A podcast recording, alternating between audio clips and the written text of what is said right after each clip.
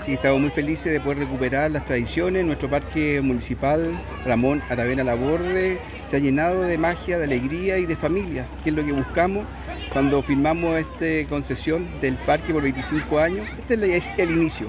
con este Día de la Niñez que hemos celebrado con la familia, también con el show de cachureos.